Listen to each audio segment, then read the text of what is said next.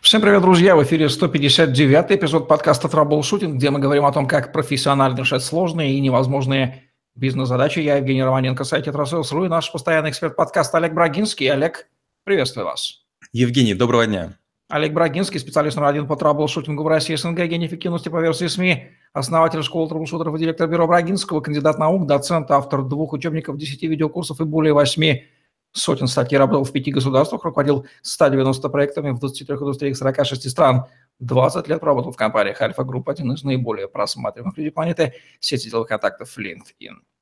Конкурентный анализ – тема нашего сегодняшнего выпуска. Очень интересная серьезная. Была у нас тема про конкурентную разведку. Прежде чем мы будем сравнивать эти вещи, давайте дадим определение, что мы будем понимать под конкурентным анализом, Олег. Конкурентный анализ – это анализ показателей деятельности, целей и стратегий конкурентов. Это важнейший этап проведения исследования конкуренции на рынке. Без углубленного анализа особенностей и характера стратегии наиболее крупных конкурирующих фирм невозможно оценить их действия на рынке сбыта и свою адекватность в этой же сфере.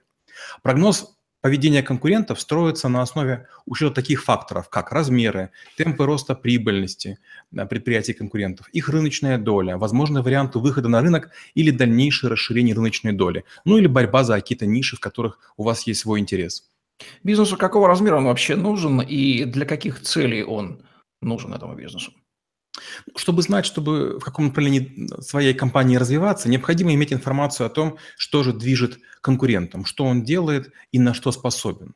В результате такого анализа можно попытаться составить представление о том, что собой представляет э, компания, предприятие, организация или их совокупность, и как они будут себя вести в конкурентной борьбе. На, базе анализа указанных факторов формируются выводы о сильных и слабых, слабых сторонах стратегии конкурентов. Конечно же, не все факторы поведения на рынке конкурентов могут быть всесторонне проанализированы, но основные вы сможете сделать. Трудность, конечно, это структура затрат и издержек конкурентов. Если вы предприятие, скажем, 50 человек и больше, и оборот у вас хотя бы в год, ну, наверное, 1500 э, долларов, вам уже желателен анализ конкурентный. Если вы меньше, возможно, у вас на это нет ни времени, ни сил, ни денег, ни людей. Но чем раньше вы это начнете, тем раньше вы станете крупнее. Поэтому я бы сказал, что для предприятий среднего размера это вполне уже такая полезная деятельность. А что будет, если вообще пренебречь, проигнорировать конкретно анализ? Вот, например, Олег Брагинский, а, имея уникальное торговое предложение, потому что нет такого второго на земном шаре, занимается ли он анализом конкурентов? Безусловно, конечно же. Вот даже когда я создавал школу трэблшутеров, я составил перечень из 100 спикеров, людей, которые кого-то чего-то учат. Я составил э, таблицы и графики всех тренингов, которые только проходили на тех территориях, на которых я хотел работать. И я тщательно оценил, чем я отличаюсь от каждого, и это не все. Так мало кто поступает. Открою маленький секрет, раз у нас с вами уж такая инструментальная пошла а, подача. Я посетил тренинги всех людей, вне зависимости от того, уважал я их как спикеров и как не уважал или не уважал. А сегодня многие из них говорят, о, он был моим учеником, я был всего лишь один раз, только для того, чтобы понять, насколько замусорена речь, насколько человек влияет своим телом, насколько информация у него интересна и кто его потребители. Я ходил в целях не обучения, а конкурентного анализа и фиксировал не то, что говорят спикеры, а то, как реагируют люди вокруг. Кстати, а можно сформировать уникальное торговое предложение, не занимаясь конкурентным анализом, не понимая, чем а, ты отличаешься? Или только путем этого анализа ты понимаешь, где ты можешь быть настолько уникальным, чтобы нельзя было тебя там повторить? Э, конечно же, может вам повести, и вы придумаете какую-то такую уникальную штуку, в которой вы будете единственные и всех очаруете. Но гораздо проще изучить как можно больше конкурентов, чтобы как будто бы по перышку надергать из них и создать себе новую, новую какую-то модельку. Чем конкурентный анализ будет отличаться от конкурентной разведки и промышленного шпионажа, о чем у нас с вами был отдельный выпуск? А, сбором данных для конкурентного анализа занимаются специалисты по маркетингу, штатные маркетологи, менеджеры по продажам параллельно с выполнением основных функций. Как они получают информацию о конкурентах? А, первое. Приобретая товары и собирая рекламу. Второе. Посещая дни открытых дверей и специализированные выставки. Третье. Читая публикуемые отчеты и присутствуя на собраниях акционеров. Четвертое. Беседуя с бывшими и нынешними сотрудниками конкурирующих организаций, их дилерами, дистрибьюторами, поставщиками. Ну и, естественно, читая газеты и документы профессиональных ассоциаций. Промышленный шпионаж – это непосредственная добыча конкурентных данных путем подкупа, шантажа и других противоправных действий. Конкурентная разведка находится между шантажом и конкурентным анализом. Задействует социальную инженерию, несанкционированные удаленные доступы, подслушивание, перехват и запись данных. Что можно сказать о правилах, принципах конкурентного анализа? Если честно, я знаю только два правила конкурентного анализа. Первое – это четко понимать цели анализа деятельности конкурентов, то есть анализировать и собирать информацию можно бесконечно. Главное – собирать ее целенаправленно, понимая, для чего мы это делаем. И второе – предварительно определить границы конкуренции и обозначить ключевых игроков, не отказываться от проведения маркетинговых исследований именно э, того, что нам нужно, потому что широкой гребенкой можно зачерпнуть слишком много, и потом мы просто умрем в анализе собранных данных. Какие именно технологии, методы, способы используются для конкурентного анализа? Одна из наиболее известных методик – это конкурентный анализ по Портеру. Он представляет собой такую глобальную и основательную методику, которую рекомендуется проводить нечасто, например, раз в пару лет. Анализ проводится по каждому конкуренту. И основные этапы модели конкурентного анализа Майкла Портера следующие. Первое – это оценка потенциальных возможностей, подробное изучение преимуществ и слабых сторон конкурентов. Второе а, – определение будущих целей. Что движет конкурентом? Какая его ключевая мотивация? Третье – определение текущей стратегии. Что делает конкурент на рынке в настоящее время и на что он способен для увеличения прибыли. Четвертое. О чем думает, размышляет э, конкурент? Это предположение конкурента о его предположении на рынке и отрасли в целом. Ну и пятое – это прогноз действий конкурента. Какие именно области у конкурента анализируются? Первое, начинается все с написания характеристики внутриотраслевой конкуренции и ее прогноз. Далее следует составление конкурентной карты рынка. Потом выбор ключевых, косвенных и прямых конкурентов. Далее сравнительный анализ отдельного продукта и полного ассортимента компании с прямыми и косвенными конкурентами. Потом идут серии анализов сравнительных, таких как условия ценообразования и ценовых стратегий, дистрибьюции и распределения продукта, позиционирование и сформированный имидж бренда, а, методы, используемые для продвижения, каналы, бюджеты, а, анализ целевой аудитории, осведомленности и приверженности продукту, сравнительный анализ используемых технологий, качества персонала, прочих ресурсов, составление сначала укрупненного, потом более детальных свод анализов, ну и анализ конкурентных преимуществ конкретно нашего предприятия, чтобы понять, ну хоть какие-то шансы у нас есть или нет. Какие источники информации используются обычно для конкурентного анализа? Их невероятно большое количество. Первое – это опросы потребителей. Это количественный или качественный сбор мнений и представлений о конкурентах среди разных целевых групп для выявления слабых и сильных сторон нашей компании, их компаний, наших продуктов. Второе – это мониторинг мест продаж. Скажет многое о качестве и условиях выкладки товаров, стратегии в области промо-акций, ассортименте и так далее. Третье – поиск в интернет, отзывы, сайты конкурентов, обзоры, а, обзоры на Google, обзоры на социальных сетях. Четвертое – это опрос экспертов рынка. Помогут в понимании качеств товара конкурентов, сложившегося имиджа на рынке Пятое – это опросы менеджерам по продажам, которые предоставят множество полезной информации с полей. Через торговый персонал я частенько получал презентации, специальные программы конкурентов, потому что часто люди на местах друг другом угощают чаем, кофе, сигаретами и поэтому общаются. Дальше это изучение отраслевых обзоров. В них часто публикуются финансовые показатели, открытые рейтинги, а также ключевые характеристики бизнеса. И седьмое – это тематические выставки, конференции и семинары. Можно получить информацию об участниках рынка, контактах, их а, стратегии коммуникационные, а очень часто даже спикеры бахвалятся какими-то цифрами, а конкуренты в зале их тщательно записывают. Конкурентный, если можно так выразиться, аналитик. Кто это, какой у него опыт, квалификация, требования к его знаниям? Вот тут как раз э, нелегко, потому что знаний требуется небольшое количество, но таких очень глубоких и предметных. То есть тут просто обучением в школе, в институте или чтением книг не обойтись. Первое. Нужно знать модели зрелости процесса. Второе. Разрабатывать методологии системного анализа. Третье. Управлять формализацией процессов и созданием системы менеджмента качества. Четвертое. Иметь детальное представление о жизненном цикле продуктов и проектов. Пятое. Умение создавать логические модели, модели данных. Шестое. Уметь выявлять, описывать риски и управлять ими. И седьмое – это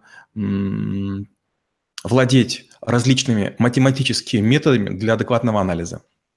Результаты конкурентного анализа. Как они физически выглядят и как они интерпретируются? Конкурентный анализ в отрасли может включать прогнозирование поведения конкурентов на некоторое количество лет вперед, а может проводиться, чтобы решить краткосрочные задачи. А, обычно что есть в, в этом анализе, как он выглядит? Первое – это разработка маркетинговой стратегии и позиционирования товара, как будто бы вот мы пытаемся на будущее сделать, что сработает, какие модели, методики, приемы, хитрости, трюки нам потребуются. Второе – это прогнозирование плана продаж. То есть мы не просто анализируем конкурентов, но мы и говорим, а что можем сделать мы. Далее – это разработка ассортимента и товарной политики. Чем будем отличаться? Весом, упаковкой или какими-то другими э, рядами. Это установление цены на изделие. Это тоже конкурентный анализ. Мы объясняем, почему наша цена другая, выше или ниже, и это должно быть очень так монументально, аналитически для тех, кто мыслит логически. Дальше, разработка товара или его переработка, выбор свойств и ключевых характеристик, которые нужно усилить, оттенить или каким-то образом сделать отличимыми от конкурентов. Ну и, конечно же, это разработка стратегии продвижения товара. То есть конкурентный анализ должен быть э, документом прямого действия. Взял и знаешь, что делать. Это не для того, чтобы другие думали, как, как с этим работать. Как оценить эффективность конкурентного анализа? А, ну, давайте классические, как мы с вами уже завели, пять пунктов. Первое – это точность представления данных. Когда я помню, сделал один из э, анализов, меня спросили, укажи для каждой цифры э, источник. И когда для пары цифр источника не было, я сказал, я их рассчитал. Так напиши расчетные данные. Я привык сразу к тому, что любая цифра должна иметь автора. Тут важна предварительная выборка внешнеторговых поставок, анализ которых мы, допустим, приводим в отчете. А, ничего лишнего и ничего упрощенного. Тут точные расчеты рыночных показателей и долин рынок участников. Второе – это подготовка отчета под ключ и удобство работы с ним. Информация воспринимается быстро. В случае таблиц, графиков, диаграмм, гистограмм, агрегированные данные по участникам рынка сводятся в рейтинги, а, вычисляются доли рынка, рынка. В результате сокращается время на изучение информации, и сразу же можно приходить к принятию решений, которые, ну, в хорошем анализе должны быть на поверхности. Третье. Заказчик должен получать э, данные порционно. Получается, э, как можно быстро нужно какие-то высокоуровневые мысли по поводу предстоящего анализа, чтобы заказчик их мог скорректировать, иначе мы получим абстрактного коня в вакууме. Дальше это рассказ о запрошенной рыночной нише и близких к ней, чтобы был шанс скорректировать бизнес-стратегию. Не замыкаться только на своем товаре, а обнаружить выгодные новые ниши слева, справа и так далее. И пятое, э, помогут и должны быть указаны, что проводились профессиональные консультации с отраслевыми менеджерами на всех этапах анализа, иначе вы можете получить отчет в стиле капитана очевидность. Какие самые распространенные ошибки, топ-5 ошибок будут допускаться в конкурентном анализе? Ну, естественно, к сожалению, я допустил их все в свое время, поэтому мне их легко перечислять. Первое – это не точно понять заказчика. Второе – верить в то э, или наивно полагать, что знаешь достаточно. Третье – не получать свежие данные, надеясь проехать на, на старых. Четвертое – иметь предубеждение. И пятое – работать под конъюнктуру. То есть а, компания хочет быть первой, мы описываем, что она первая, хоть это не так. Кто именно отвечает за конкурентный анализ в компании? За конкурентный анализ может отвечать человек, входящий в совет директоров или являющийся членом правления. При расположении хотя бы на уровень ниже практически невозможны смелые, быстрые, прорывные и ресурсоемкие ходы, и работа сводится зачастую к анализу интернет. Ответственное лицо может быть маркетологом, сбытовиком, производственником – технологом и даже руководителем кадровой службы. Я неоднократно выполнял роль аналитика, прикрываясь бэджами а, собеседователя новичков. Причем меня, естественно, интересовали только люди конкурентов. Как должен быть организован конкурентный анализ в компании, вот повседневная практика? Когда я был начальником анализ-центра Альфа Капитал, еще не было интернета, вернее, его было так мало, что мы выписывали десятки газет и журналов и поэтапно работали с ними. Я формировал отдельно списки объектов интереса и отдельно списки объектов внимания. Объектов интереса было около тысячи, объектов внимания до сотни. Первые – это компании, которые интересовали моих заказчиков а, факультативно. А вторые, они находились уже в портфеле или на стадии покупки или продажи. А, менеджеры информационного поиска внимательно просматривали а, прессу и специальными желтыми маркерами отмечали блоки, абзацы или статьи для изучения, а затем набирали их во внутреннюю базу данных. Аналитики работали только с этой базой, отсеивали дубликаты, оценивали правдоподобность информации, проставляли коэффициенты доверия к изданиям и журналам. И на основе наиболее достоверных блоков информации производилась подготовка объективок или э, анализ правок, выполнялся регулярный мониторинг внешней среды. Кстати, менеджеры информационного поиска регулярно выдавали себя за прессу и просачивались на важные для заказчиков мероприятия, а затем писали подробные отчеты. Любая попытка делать конкурентный анализ только на уровне сети, она обречена на провал. Вот конкурентный анализ проведен. Какие действия после него обязаны наступить? Ну, После конкурентного анализа уже происходит анализ вот этого самого документа. И это не так просто, как кажется. Чем с большим количеством компаний я работаю, тем больше замечаю поголовную зомбированность и увлеченность своими преимуществами. Работая в Альфе, я постоянно слышал, что лучше мы, и что практически на каждом заседании э, это звучало любого коллективного органа. Покинув Альфу, я стал советником и директором других компаний, и с удивлением заметил, что в тех же отчетах их составители бравируют невероятными достижениями, и Альфа находится на первых позициях. Поэтому глубокий и беспристрастный анализ а, о возможности конкурентов следует сразу же после получения документа о конкурентном анализе. Бывает ли такое, что анализ проводится ради анализа, и ничего после него не следует, такая балластная работа? Да, к сожалению, такое бывает. Например, если собрание акционеров или какой-то коллегиальный орган принял решение, что нужно провести анализ, и формально он проводится, но не используется. Такое бывает сплошь и рядом. Практически каждый стартап, который мне пишет, обещает, что он единственный, лучший и победит всех на свете. На мой вопрос, а на кого вы похожи и чем вы выгодно отличаетесь? Обычно очень странный ответ. Первую часть фразы предпочитают парировать так. Мы абсолютно уникальны. А когда я показываю, что похожие вещи уже делаются в мире, то мне стандартно отвечают. Это доказывает, что модель работает. А мы первые придумали и внедрили ее в России. На деле же это означает, что люди знают рынок хуже меня, не проверяли патентную чистоту и не догадываются, что в любую минуту на рынке может появиться франшизная или дочерняя схема а, конкурентам, который уже использовал рынок на брюхе и знает больше, чем теоретические изыскания ленивцев, не желающие порыскать даже в интернет. Как обстоят дела с конкурентным анализом у бизнеса разных стран? Наверное, американский наиболее поднаторевший в этом области, в этой области. А, ну, вообще считается, что самые поднаторевшие – это японцы, но, безусловно, японцы, вторые американцы, третьи французы и четвертые обычно англичане традиционно сильны в конкурентном анализе. Они ставят это дело на поток. И мне неоднократно прерывал, приходилось прерывать отношения с дипломатами, финансистами и аналитиками, потому что их вопросы переставали казаться обычными и уместными. Причем это делается очень спокойно. То есть если японцы пытаются узнать, угадать, подсмотреть, то американцы просто покупают. Кейсы удачного и неудачного конкурентного анализа из вашей практики. Расскажите несколько. Это совсем тонкий лед. В начале 2000-х э, нередко получалось, приехав в город, где размещалось некое предприятие, а, я нарывал в местной библиотеке целые сокровища. Главное было набраться терпения и сидеть там часами, просматривая именно локальную прессу, которую обычно не замечал никто.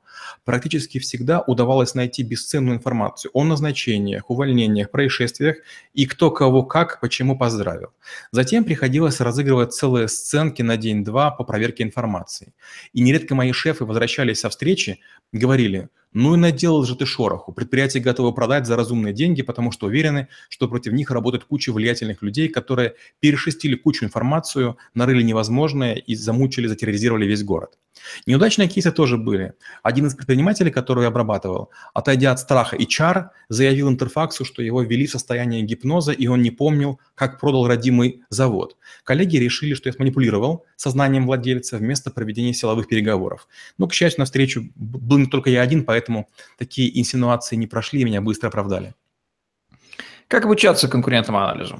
В первую очередь нужно понять, что работа в одной сфере на одном предприятии атрофирует э, рыночное чувство хищника. Нужно обязательно поработать в ряде компаний. Было бы неплохо постажироваться в государственных конторах, чтобы понять, какие сведения собирает вертикаль власти. Важно понимать источники информации, знать методику их составления, частоту обновления, уметь ладить с людьми и не сидеть на месте. Большинство аналитиков, как мы уже говорили, чересчур увлеклось сетью, но реальная жизнь, она за пределами монитора. Нужно выходить из-за стола и готовиться стаптывать по две, по три а, пары туфлей за сезон. Не зря говорят, волка ноги кормят. Это же применимо и к аналитикам конкурентного анализа.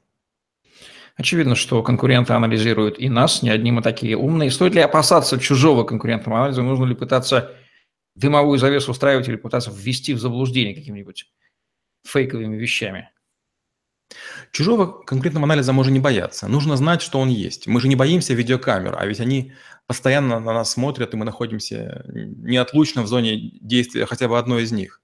Вводить в заблуждение крайне дорого. Вам предстоит иметь два потока. Работа по сути и работа по имитации. И имитация требует вовлечения людей и ресурсов, расхода средств и времени примерно такого же, как и реальная деятельность. То есть имитация удваивает стоимость вообще проекта.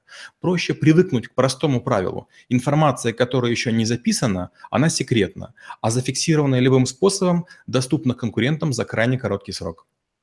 Как бы звучат главные рекомендации по проведению конкурентного анализа Олега Варгинского? Первое. Определите конкурентов. Второе. Себе объясните цели конкурентного анализа. Третье. Проведите исследования открытыми способами.